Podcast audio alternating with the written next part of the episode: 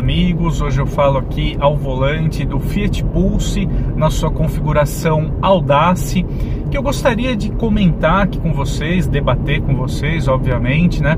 Porque eu acho essa versão aqui uma das configurações mais interessantes dentro da gama Pulse. Bom, uh, em primeiro lugar, o Pulse Audace já se configura como uma das opções mais completas aqui no portfólio do crossover. Nós temos aqui o ótimo motor 1.0 GSE, então aí com turbo, injeção direta. Uh, esse motor aí que é bem recente, conta também com o sistema multi-air e confere aqui para o Pulse um nível de eficiência muito interessante, né? Nós temos praticamente, isso eu acho muito interessante quando a gente fala aqui do Pulse, uh, nas suas configurações 1.0 turbo, é que elas são capazes de entregar praticamente o mesmo nível de consumo que a gente encontra no Pulse 1.3 com câmbio CVT, mas um desempenho muito melhor, né? Nós temos aí um 0 a 100 abaixo dos 10 segundos, então com isso nós temos um modelo com respostas dinâmicas aqui bem interessantes no caso do Pulse, né?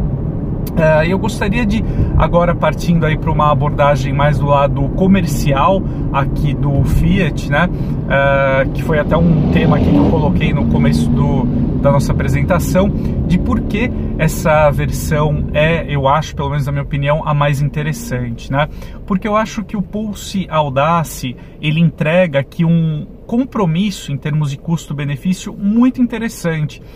Essa configuração aqui, ela custa em torno de 10 a 12 mil reais a menos do que a configuração topo de linha ímpetus e já traz os principais equipamentos de conforto e tecnologia, incluindo aí o pacote ADAS, né, de assistência de condução. Então eu estou falando especificamente aqui do alerta de colisão com frenagem autônoma, o assistente de permanência em faixa e também o farol alto com comutação automática, né?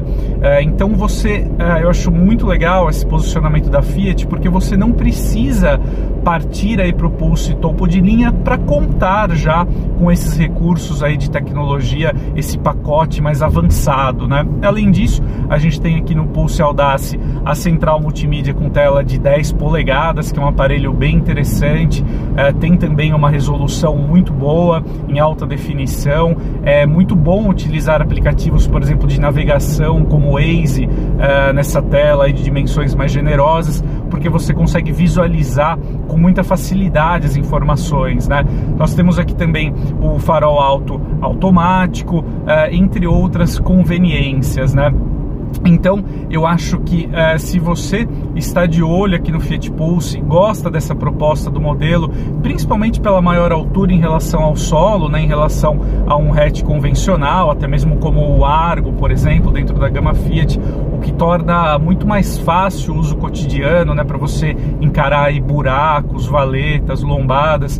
Eu acho que você tem aqui uh, no Pulse Audace uma excelente opção no caso do crossover, né? Você já tem o melhor motor aqui para o modelo no momento em termos de eficiência, que é 1.0 turbo, câmbio automático CVT e uma boa lista de equipamentos. Então acho que essa pedida aqui, no caso do Pulse, é a mais interessante que a versão Audace.